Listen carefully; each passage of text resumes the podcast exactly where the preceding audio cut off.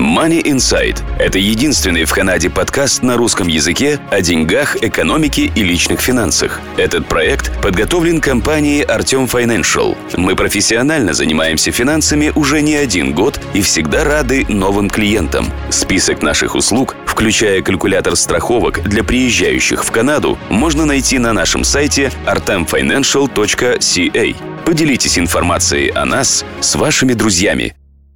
Добрый день, слушатели подкаста Money Inside, вашего подкаста о деньгах, экономике и личных финансах. В студии нахожусь я, Артем Бычков. Сегодня мы продолжаем тему страхования. Мы будем делать следующий подкаст, записывать следующий подкаст э, с менеджером по работе со страховыми убытками с Татьяной Комаричевой. Татьяна, добрый день. Добрый день. Предыдущий подкаст мы записывали на тему страхования домов и все, что к этому относится. Сегодня мы поговорим на тему страхования машин – Татьяна, у меня к тебе первый вопрос. С чего начинать покупку страховки? Я прекрасно понимаю, что во всех провинциях свои принципы, свои как бы условия, все, что относится к страхованию машин. Но какие советы ты можешь дать людям, которые мало что понимают в этих страховках, с чего начинать? Первое, с чего начинать, это, конечно же, с того, что машину надо регистрировать, и, как правило, в разных провинциях Канады при регистрации машины вас попросят оформить страховку. Собственно, вся ситуация со страхованием машин в Канаде достаточно интересная, потому что в отличие от страхования домов, где много частных страховщиков, ситуация со страхованием автомобилей выглядит немножечко по-другому. Существует три провинции в Канаде, в которых страхованием автомобилей занимаются корпорации, созданные провинциями. Например, в Британской Колумбии это ICBC, Insurance Corporation of British Columbia – в Манитобе это MPI, Manitoba Public Insurance, и в Саскачеване это SGI, Saskatchewan General Insurance. В этих провинциях при регистрации машины вам надо оформить непосредственно минимальную страховку на машину. Во всех остальных провинциях у вас при регистрации машины также спросят, где вы собираетесь оформлять ее страховку, и могут вам дальше посоветовать, где ее оформлять. Либо работает сарафанное радио, и вам люди могут подсказать, к каким частным страховым компаниям можно обратиться.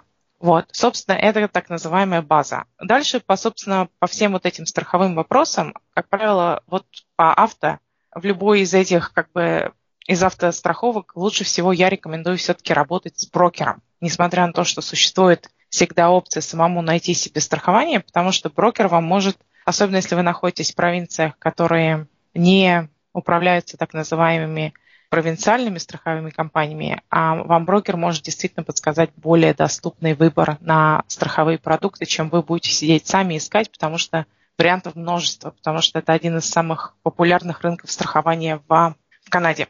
Угу. Окей, мы затронули сейчас два момента. Первый момент ты сказала минимальная э, страховка, и второй момент, если есть, я как бы это понимаю, но просто хочу, чтобы ты это объяснила для слушателей. Если есть государственная страховка, которая обязательная, причем здесь брокеры, причем здесь другие страховые компании?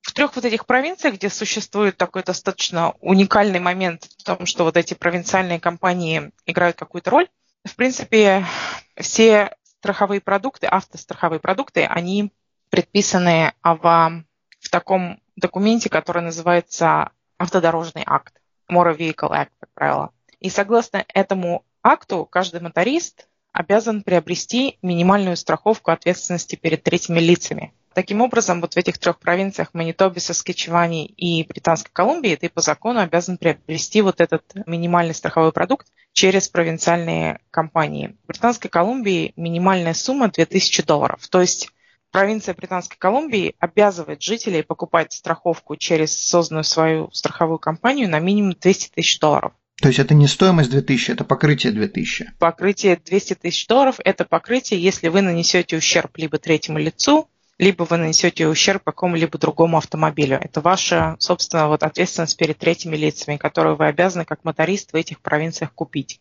Соответственно, после вот этих 200 тысяч долларов в этих провинциях или там другой лимит, я не уверен, сколько это лимит сейчас в Манитобе или Саскичеване, после вот этого лимита у вас есть две опции. Вы можете купить дополнительный лимит у того же самого страховщика, либо вы можете пойти в частную компанию и купить сумму свыше 200 тысяч долларов у какого-либо частного автостраховщика, который, в принципе, имеет право продавать вот эти продукты. То есть получается, что провинция создает монополию на минимальное покрытие, то есть у тебя нет никакого варианта, ты обязан купить только у страховых компаний, которые созданы провинцией. А после вот этого минимума и, собственно, до беспредела ты можешь покупать где хочешь.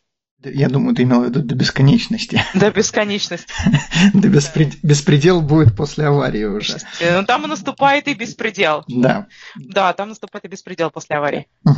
Окей. Вот, собственно, я бы хотела сразу отступить и сказать про автострахование, что это достаточно интересный продукт, потому что когда мы приезжаем из России, у нас в России, когда начинаешь сравнивать систему со страхованием в Канаде, то понимаешь, насколько разная эта система, потому что, в принципе, Здесь она создана для того, чтобы защитить людей от ущерба, нанесенного автомобилем. Соответственно, все премиальные калькулируются не исходя от стоимости автомобиля, это будет второстепенно, а непосредственно то, что автомобиль может принести какой ущерб. То есть, например, вы попадаете в аварию, вы повредили автомобиль другой, и вы виноваты в этом. Либо вы повредили автомобиль, но плюс вы дополнительно к автомобилю еще нанесли какой-то ущерб травмы другому водителю. Поэтому, соответственно, когда страховщики страхуют авто, они исходят из двух факторов. Где этот автомобиль ездит, ездит ли он по городу Торонто, в котором куча автомобилей и очень такой плотный трафик, и вероятность аварии более велика, или ездит ли он по небольшому городку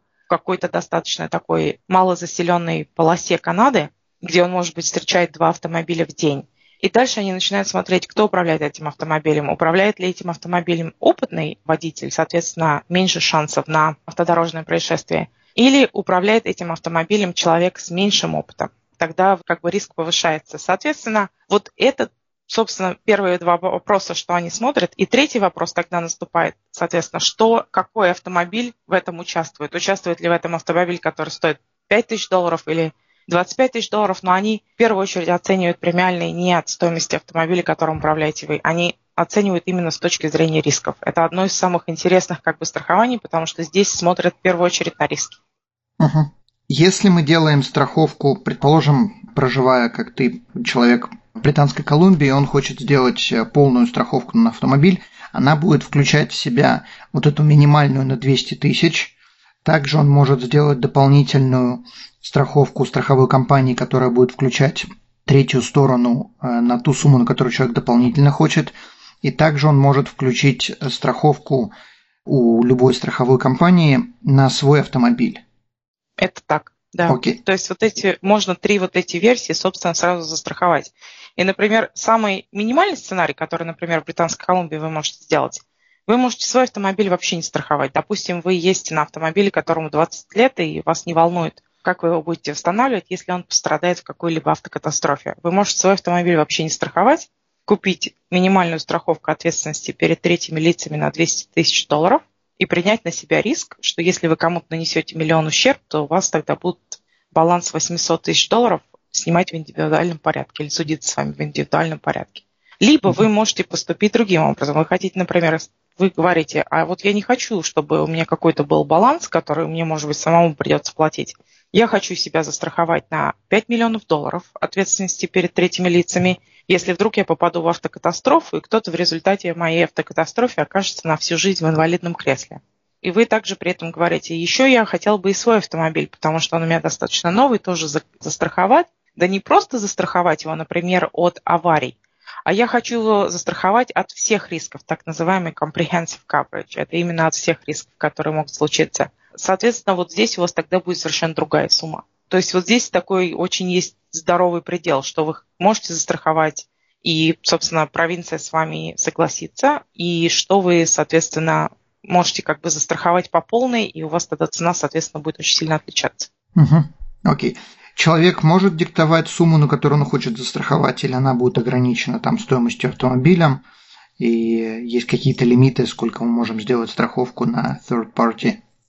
Нет, обычно все стараются минимум, то есть меньше, чем 200 тысяч долларов невозможно купить страховку ответственности перед третьими лицами нигде в Канаде, по сути. То есть это такой обязательный минимум, который как бы все признают абсолютно необходимым. По поводу своего автомобиля, они будут у вас смотреть на так называемый Blue Books Value, то есть вот эти, они будут смотреть, сколько примерно стоит Toyota такого образца, и в принципе, зададут вопрос, как и стандартно с домом. Почему, если ваша машина стоит 50 тысяч долларов, вы хотите ее застраховать на 100 тысяч долларов?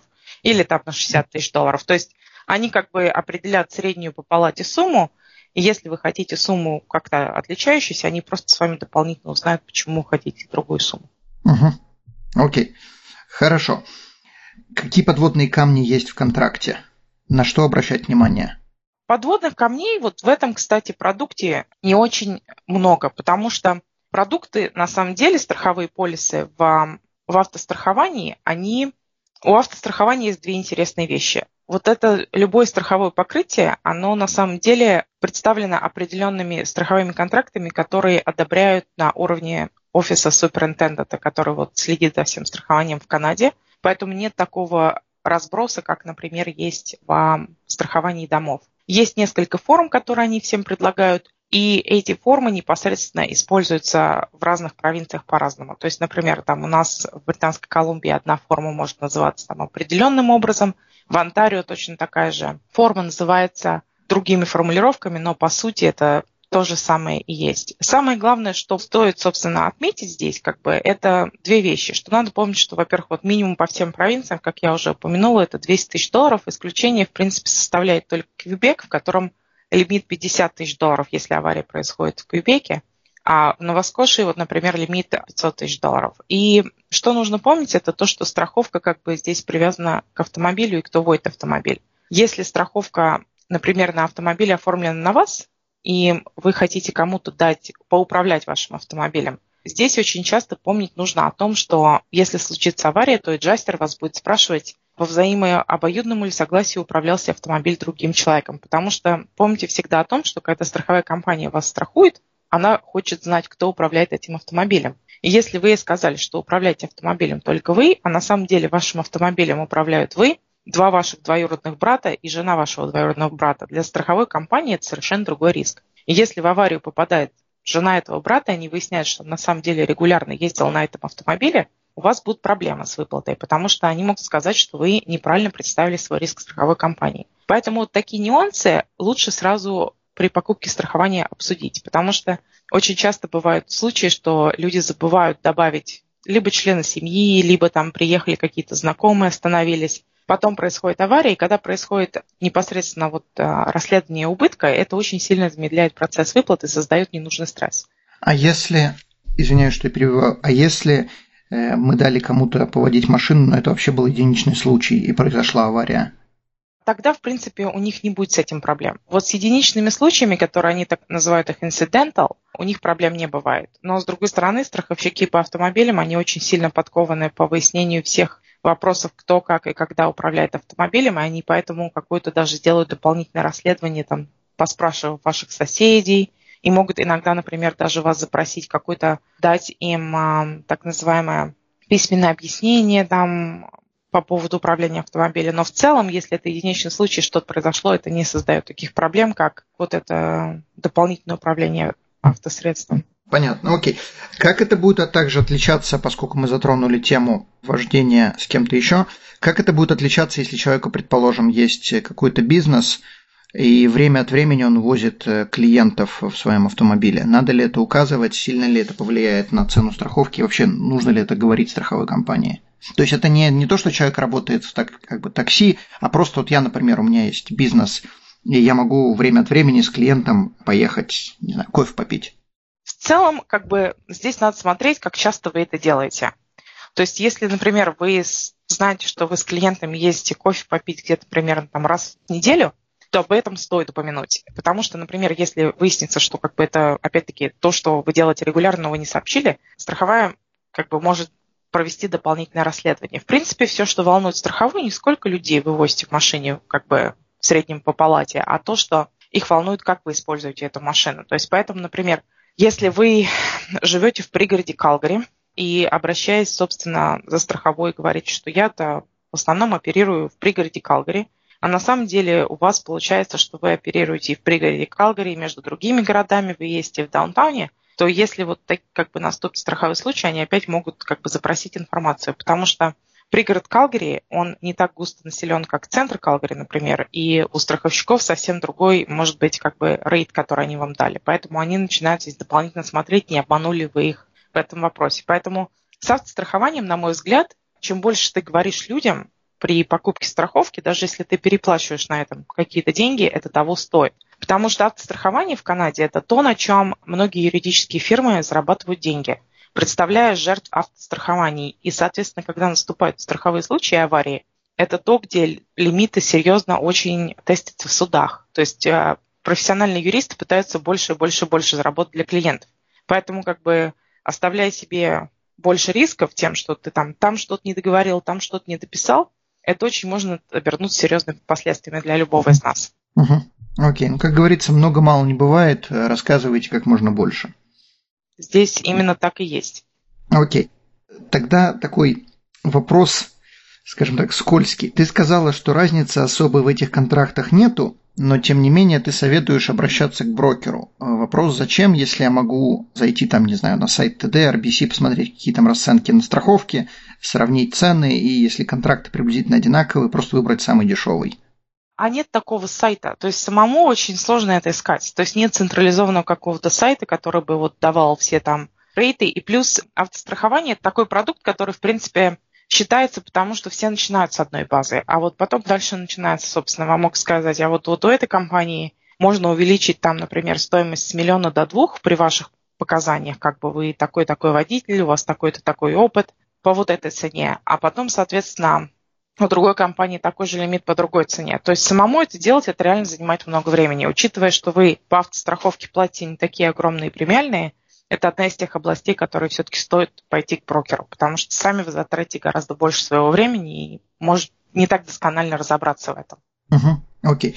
Чем отличаются вообще страховые компании и каких следует избегать? То есть даже не столько имена, название компаний, а именно, то есть, я не знаю, там, кабриолеты лучше в таких страховых, а грузовики лучше в таких страховых страховать. То есть как вообще выбирать страховую, что избегать и что наоборот, к чему стремиться?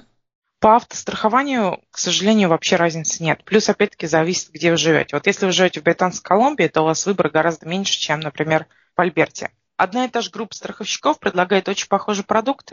Опять-таки, самая большая выплата будет как я наблюдала, есть две, собственно, проблемы здесь. Первая проблема – это получить выплату на свой автомобиль. Именно вот ваш автомобиль оказался поврежденным, потому что часто страховщики занимают такую позицию, что вот вы купили автомобиль за 30 тысяч долларов и не успели выехать из из салона он уже стал стоить 25 тысяч долларов. Даже ему там сутки не исполнялось. И они попытаются вам оценить ущерб именно по вот этой амортизованной стоимости автомобиля, так называемой. Это очень такая спорная оценка страхования, и там по ней существуют неоднозначные судебные решения, которые говорят, что нет, ты обязан выплатить стоимость покупки автомобиля, нет, ты обязан выплатить, другие говорят, судьи, стоимость такого же автомобиля нового. И есть третий судьи, которые говорят, нет, амортизированная стоимость, собственно, это правильная формула расчета возмещения убытка. Это вот первая как бы область, где вам предстоит, собственно, может быть, поспорить с вашей страховой. Но от страховой здесь не так много зависит, это будет больше зависеть от, от аджастера, который занимается вашим файлом.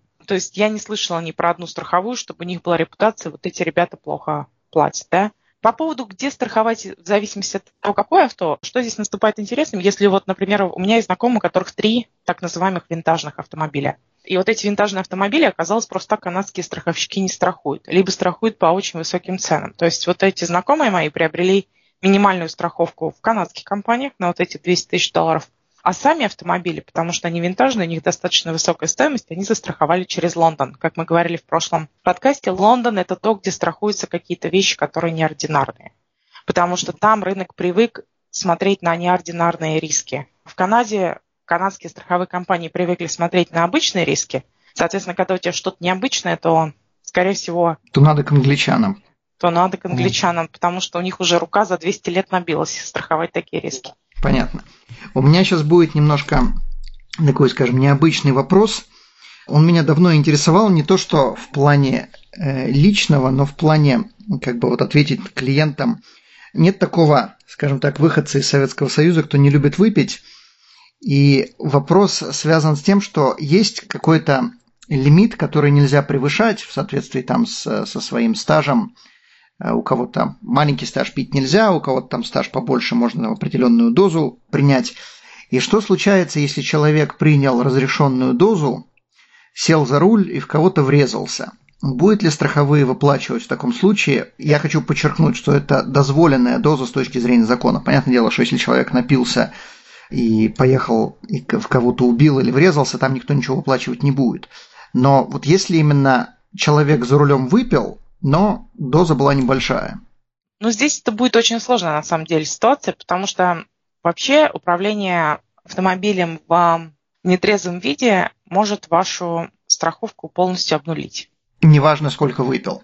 Вот здесь начинается дальше, собственно, интерес, до какой степени кто сколько выпил. Потому что, значит, при непосредственно наступлении страхового случая вас будут оценивать на две вещи – Первое то, что так называемый fault компонент, то есть компонент вины. Если вы вот выпили и кому-то нанесли ущерб, они будут смотреть, там, нанесли ли вы ущерб, потому что вы были пьяны или нанесли вы ущерб по какой-либо другой причине. Пример того, например, что при расследовании они увидят, что, например, у вас автомобиль потерял управление из-за того, что на дороге был так называемый гололед. И неважно, как бы были бы вы пьяны или нет, то есть этот страховой случай наступил. Если они все-таки определяют, что несмотря на то, что вы были пьяны в пределах, но вы потеряли управление, они могут вам страховку обтулить, но интересно происходит то, что они обязаны выплатить людям, которые пострадали из-за вашей вины, и что они тогда делают? Они все равно выплачивают этим людям, и с вас теоретически они могут этот убыток собрать обратно.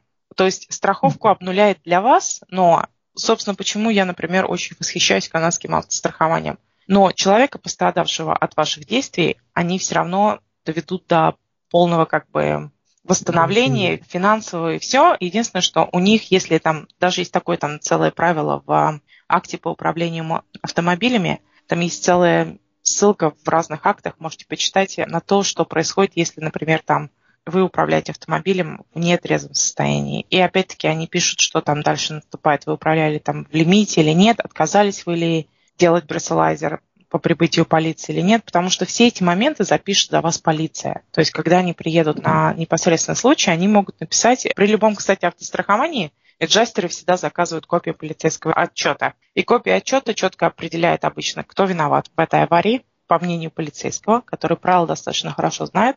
И потом они пишут, например, что один из мотористов был в опьяненном состоянии, но до какой степени не знаем, потому что он отказался там пройти дополнительный анализ на опьянение через прессолайзер. Я такие отчеты не тоже видела. Ползти. Да, то есть вот эти моменты становятся очень такими сложными. Опять-таки, я повторюсь, все-таки из-за того, что всегда очень большие суммы часто при этом затронуты, то здесь все-таки лучше всего не садиться в некондиции за руль. Но опять-таки интересно, что очень часто вот бывают страховые случаи, что люди сидят в ресторане, им наливают, наливают, они потом садятся за руль, теряют управление, и ну, таким образом у другого человека случается ущерб и здоровью, и имуществу. Интересно то, что эти люди всегда вовлекают в эти страховые случаи ресторан, и ресторан частично становится ответственным за то, что их, грубо говоря, перепоили. Вот я даже видела случай, где автостраховщик платит 50%, и вот ресторан тоже платит 50%, потому что они, так говорится, не доследили. Потому что рестораны в Канаде обязаны на самом деле определять, сколько человек выпил, сколько они им уже этого, собственно, а, просервировали, Ресторан также обязаны людям говорить, нет, на наш взгляд, вы уже достаточно выпили, и на ресторанах лежит обязательство вас отправлять домой в такси. И вас на следующий день приглашать забрать ключи из ресторана. Вот. Но многие рестораны это не делают, потому что конфронтацию канадские люди не любят. И, к сожалению, наступает много страховых случаев, и тогда ресторанам приходится задействовать свою страховку, потому что для них это создает совершенно другой уровень проблем, но об этом мы поговорим в подкасте про ответственность перед третьими лицами в целом. Окей. Okay когда надо вызывать полицию, когда произошла авария? И также вопрос, если, предположим, произошла, скажем, небольшая авария, там, не знаю, помяли бампер, ничего страшного, никаких э, увечий нету, но в то же самое время есть подозрение, что человек, который врезался, или, например, в которого врезались, он э, под алкогольным опьянением. Нужно ли в таком случае вызывать полицию? И можно ли в таком случае вызывать полицию, если небольшой ущерб? Полицию, по сути, в Альберте надо вызывать всегда. Но есть здесь очень большая разница, как бы вот что, собственно, означает вызывать полицию. Если, например, люди вышли из машины, и машина очень сильно там побиты, и людям там требуется моментальная медицинская помощь, то тогда вы вызываете 911, и при звонке в 911 на автодорожное происшествие вам туда отправят и пожарников, и полицию. Это правило жизни в Канаде. Если, например, вы вышли, и небольшой ущерб, скажем, там слегка помят бампер, в Альберте все равно необходимо об этом заявлять в полицию. Но полиция не будет приезжать и разбираться на месте. Она просто примет у вас файл по вашему звонку. Я всегда рекомендую людям все-таки звонить и рапортовать в полицию, потому что в 99% случаев ваша страховая захочет номер полицейского файла, потому что для них это является подтверждением, что вы там что-то не выдумываете, что вы сами там свой бампер обо что-то не грохнули и пытаетесь на кого-то это свалить, да? Потому что подача неверной информации в полицию является преступлением. Да, это является преступлением, нарушением криминального кода. И плюс а, я видела, к сожалению, в своей практике такие случаи, когда вроде вот небольшой страховой случай произошел, мотористы вышли из автомобилей, вроде как одна сторона согласилась заплатить другой, а потом эта другая сторона говорит, а нет, я посмотрел дома там что-то там на видеокамеру или что-то, мне кажется, ты виноват. И все. И вот такой случай потом вам рапортовать в полицию через неделю или две после того, как вам эта страна поменяла как бы все изначальные условия договоренности, это совершенно другая канитель. Поэтому я предлагаю всегда, если, собственно, что-то произошло, вы возьмите, вот произошел, например, автослучай, вы сразу возьмите у этой страховой стороны ее данные все, запишите номер их страховой компании и позвоните просто в, на non-emergency line и отрапортуйте это происшествие. И все. И это к этому канадские правовые службы очень достаточно привыкшие. К тому, что небольшие вот такие происшествия им все равно по телефону рапортуют. А если человек не хочет давать ни страховку, ничего, достаточно ли будет, чтобы просто его номер сфотографировать и потом заявить в полицию, что человек отказался давать данные? Да, достаточно, но, к сожалению, не удивляйтесь, если человек как бы выяснится, что у него вот license plate не продленный, и он не застрахованный тогда, да? Или вообще сворованный. Или вообще сворованный. К сожалению, такое бывает. Но, как говорят канадские правоохранительные органы, не вступайте споры с людьми на улице, потому что одно дело у вас поврежденный автомобиль, зачем вам нужна поврежденная челюсть. Поэтому mm. сфотографируйте просто номер и по этому номеру выясните. И опять-таки, если у вас автомобиль не застрахован на ущерб непосредственно автомобилю, это, конечно, жалко.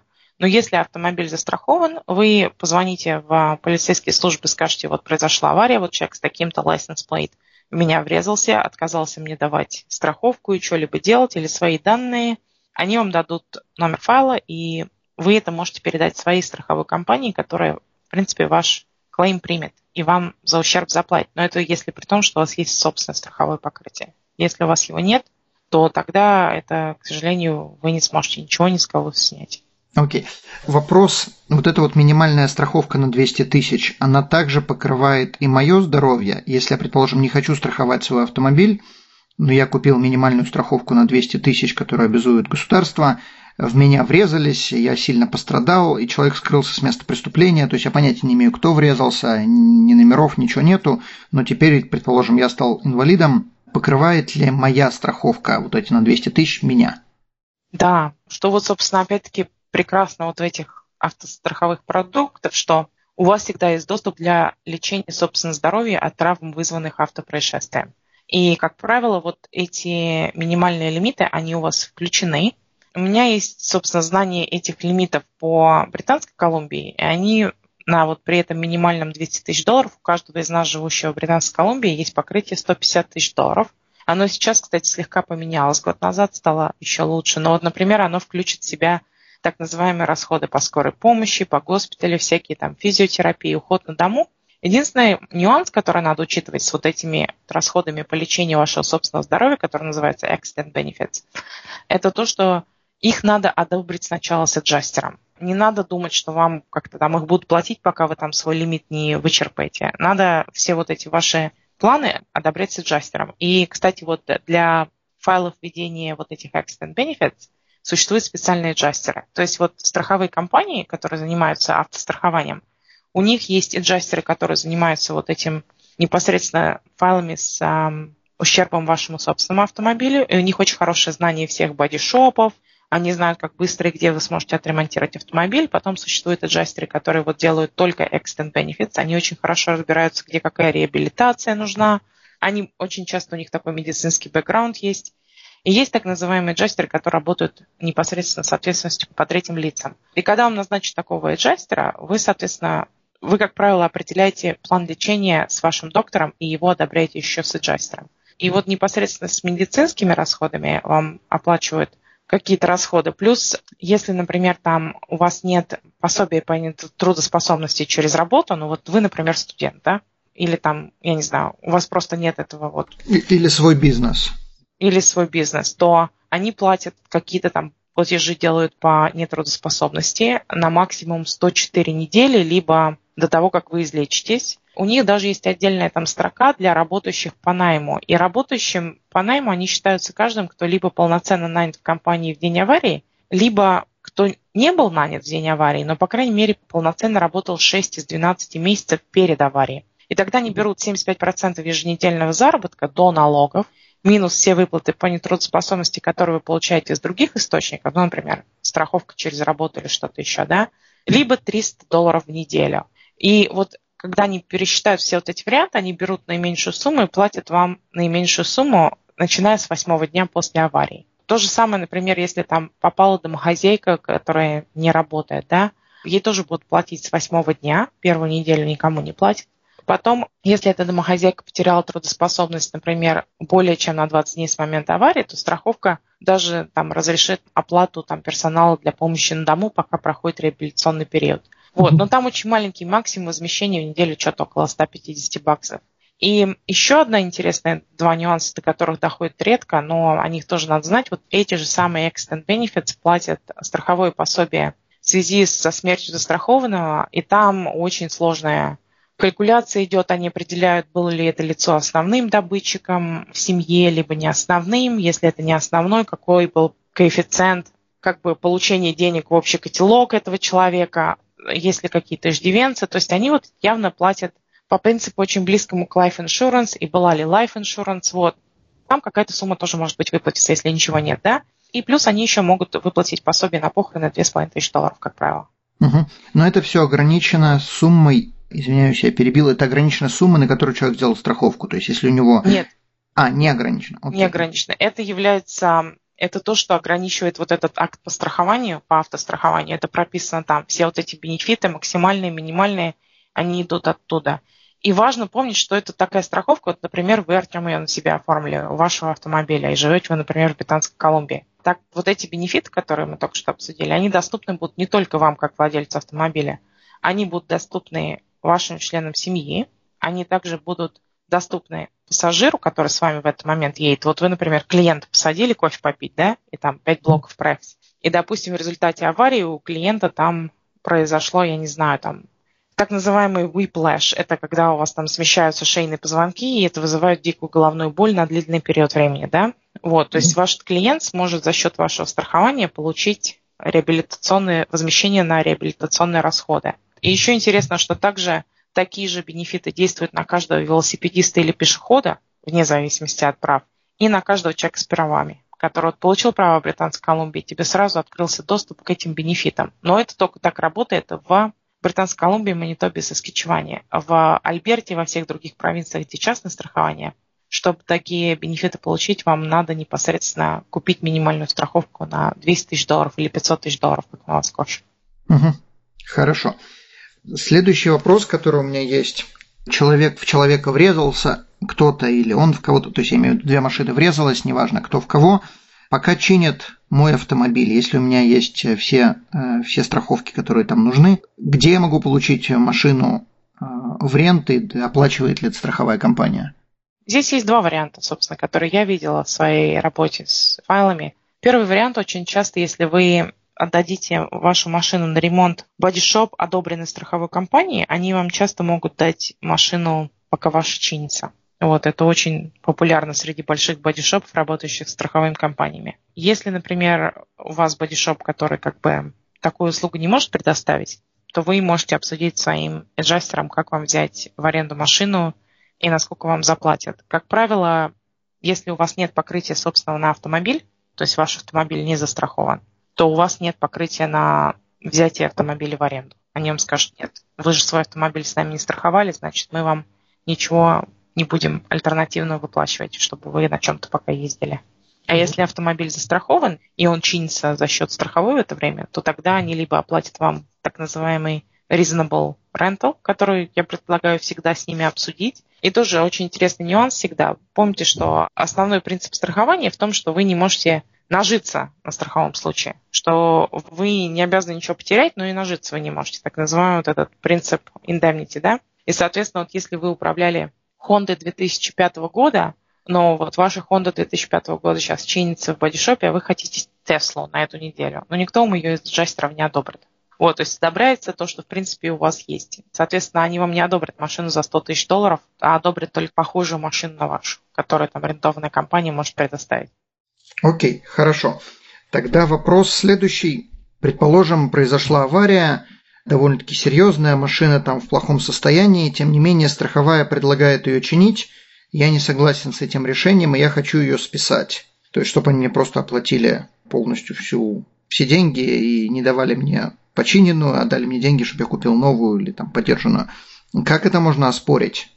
Для оспорения вообще в любом страховании есть всегда процесс, созданный любыми страховыми актами. Вам надо написать письмо, в котором вы должны уведомить страховую компанию, что вы не согласны с их оценкой ущерба и что вы хотите сделать так называемую оспорную оценку ущерба. И что при этом произойдет, это вам надо будет независимо нанять своего оценщика, воспользоваться результатами своей оценки – эти два оценщика пойдут к третьему оценщику, который будет считаться финальным оценщиком. И за вот этого третьего вы будете платить 50%, и ваша страховая будет платить 50%, и то, как он определит, будет являться финальной точкой спора.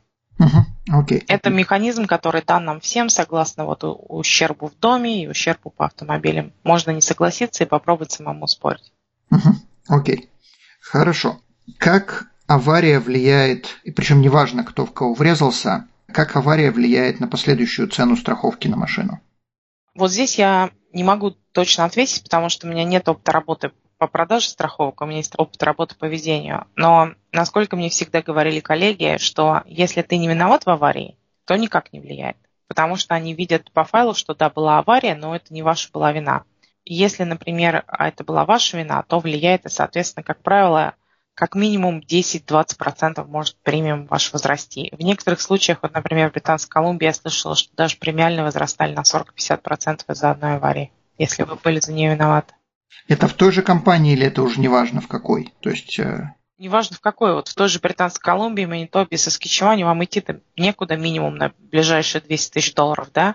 То есть на 200 тысяч долларов вам премиум увеличится на 40 тысяч, а потом вы можете пойти, но в принципе у вас будет клейм рекорд, так что никто вас не будет с максимальными бенефитами писать а, или страховать. Понятно. Есть какие-то э, советы, которые ты можешь дать людям при покупке страховки, на что обращать внимание, что обязательно нужно включить в стоимость страховки? Опять-таки, вот мой, мой самый первый совет – это просто обсуждать досконально, кто как будет этот автомобиль водить. То есть э, я знаю, что мы, русские люди, очень любим как бы сэкономить там, либо там самим что-то подумать, опять не усложняйте жизнь людям, которые занимаются автостраховками, и просто не изобретайте велосипед. Лучше обсуждать все и сразу. Там, например, так и сказать, вы знаете, я планирую ездить 75% на машине, 25% будет моя жена. То есть не надо вот эти вещи какие-то выдумывать, потому что вы создадите много проблем при непосредственном страховом случае. Плюс, вот когда вам, собственно, выписывают страховку, дают так называемую вот эту розовую карточку, пин-карт, обязательно возите ее все время в автомобиле. Это абсолютно обязательно. Это такой документ, который показывает, что у вас есть страховка. И мой последующий совет. Я очень часто рекомендую людям не пытаться утрясти страховые случаи сами. Потому что я очень много видела печальных случаев, когда вроде ущерб небольшой автомобилю, буквально там тысячи три, да, и один человек тут же старается сказать, что там вот, да я тебе заплачу, давай не будем увлекать страховые. Но по итогу этот человек либо отказывается, либо он пропадает, и у вас таким образом получается, ну, как бы ваш невозмещенный ущерб 3000 долларов. Мой совет всем людям – это если вы, например, самое главное, что вам нужно сделать, это об этом страховом случае заявить в вашу компанию. И если в какой-то момент вы все-таки с этим человеком придете к обоюдному решению, вы придете к решению, и вы тогда просто возьмете и отзовете свой файл от страховой компании. То есть у вас явно расклад лучше, когда вы файл сначала откроете и потом его отзовете, чем вы файл не открывали два месяца, вы никак с этим человеком не можете договориться, ущерб вы свой уже починили, страховщики ничего не могут ни на что посмотреть, и тогда вы им пытаетесь открыть страховой файл. Вот, вот эти вещи очень обязательно нужно как бы помнить. И плюс еще один момент тоже, по которому я рекомендую людям быть внимательными. К сожалению, автострахование создает очень много мошенников. Это одна из очень таких интересно развитых областей в Канаде, по которым очень много происходит мошенничества. То есть люди даже пытаются устраивать какие-то, существуют небольшие группировки, которые устраивают так называемые страховые случаи. И таким образом они пытаются там либо как-то содрать деньги, то есть там очень много происходит мошенничества, либо они там завязывают целую цепочку докторов, таким образом пытаясь максимально содрать человека, который якобы вызвал аварию. Поэтому если вы, например, попали в аварию, и вам эти люди сразу там что-то пытаются навязать, да давайте мы не будем мешать страховую компанию, держите ухо востро, потому что канадец вам никакой так не посоветует поступать. Потому что канадцы предпочитают с любыми ущербами за страховые компании. Это вот то, что я, кстати, заметила, живя в Канаде, что очень часто канадцы вовлекут все свои страховые компании и сами от этого спора отходят в сторону. И тогда страховщики, собственно, ведут все споры. Мы, русские люди, почему-то очень часто любим самим все разрешить, вот, может быть, там сэкономлю или нет. Будьте аккуратны, потому что таким образом вы можете попасть в какой-то момент и упустить возможности не платить какие-то вещи, которые ваш аджастер сможет быстро определить, потому что у него набит глаз. Вот эти мои будут самые основные советы людям, которые водят автомобили и попадают в аварию. Я еще сейчас смотрю, многие канадцы в Ванкувере стали водить, даже мои знакомые, с а, небольшой камерой, прикрепленной на лобовое стекло, фиксируя все, собственно, передвижения – Потому что, опять-таки, вот эти существуют так называемые какие-то полулегальные группы людей, которые вот пытаются создать аварию и при этом столкнуть на себя вину. И, как говорят эти самые люди, что они, например, используют видеокамеру как средство, собственно, чтобы как-то хотя бы потом восстановить факты, что произошло. Потому что вот эти личности, Остапы Бендера, канадские современные, они выходят и сразу находятся свидетели, которые уже там стояли и ждали. Вот, и поэтому, может быть, стоит даже, вот, если вы ездите по большим городам, повесить такую камеру, чтобы у вас всегда был доступ к тому, что произошло. Я добавлю, что желательно, чтобы эта камера была и спереди, и сзади. Вот, да. Да. Потому что это тоже важно. Поэтому вот это мои как бы наблюдения общие. Да, мы делали, я не помню какой подкаст, с адвокатом из BC, и он именно сказал то же самое, что очень-очень-очень важно иметь эту камеру, потому что если наступает страховой случай, у вас камеры нету, очень часто сложно что-либо доказать. Если есть камера, то клейм заканчивается за 5 минут. Да, как правило, потому что, опять-таки, вот я с удивлением про это узнала на страховом курсе, когда нам рассказывали, что вот в ICBC, например, есть целый отдел 50 человек сотрудников, которые вот смотрят через все файлы, пытаясь отследить участников происшествия, потому что удивительным образом одни и те же участники происшествия попадают в автоаварии каждые три месяца и пытаются на этом заработать деньги. И вот у них уже даже есть группа свидетелей, которые сразу стоят и ждут. Это вообще уникально образованный бизнес, но который они пытаются, конечно же, как-то пресечь, но он все равно процветает. Да, да, неприятно. Неприятно. Неприятно. Окей, тогда последний вопрос. Если у тебя есть какие-то советы, как можно сэкономить при покупке страховки, что можно сделать или не сделать? При покупке страховки авто сэкономить сложно. Опять-таки рекомендую идти к брокеру. И очень часто, например, повышает страховку несколько моментов. Повышает страховку вам новый водитель. То есть, когда в семье появляется новый водитель 17 лет, да еще и мужского пола, то есть страховка взлетает по цене. Это просто факт, который страховщикам удается использовать, потому что они знают, что это водители, которые наиболее большее количество создают аварий. У них есть целая статистика, поэтому страховки сразу взлетает – я даже рекомендую, когда вы говорите с брокером, просчитать два варианта. А можете ли вы, например, вашему отпрыску купить какую-нибудь машину за полторы тысячи долларов, которую вы не будете страховать на саму машину, а застрахуете только его ответственность на миллион? Либо, например, имеет ли смысл добавить его на более дорогую машину, которой пользуются муж и жена в семье, да? Просчитать такие альтернативные варианты, потому что я слышала от канадцев, что иногда вот именно почему они покупают эти дешевые автомобили, дешевле просто.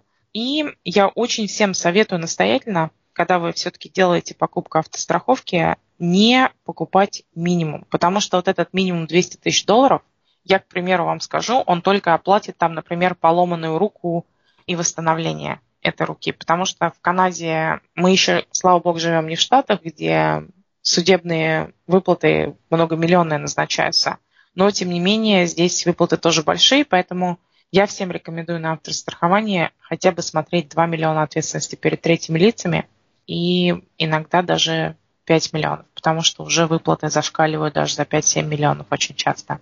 Не старайтесь экономить, купив себе только 200 тысяч, особенно если у вас есть работа и дом, потому что тогда вас заставят продать дом, и вы будете выплачивать с каждого своего пейчека вот этот баланс, которому, который пострадавшему лицу суд присудит.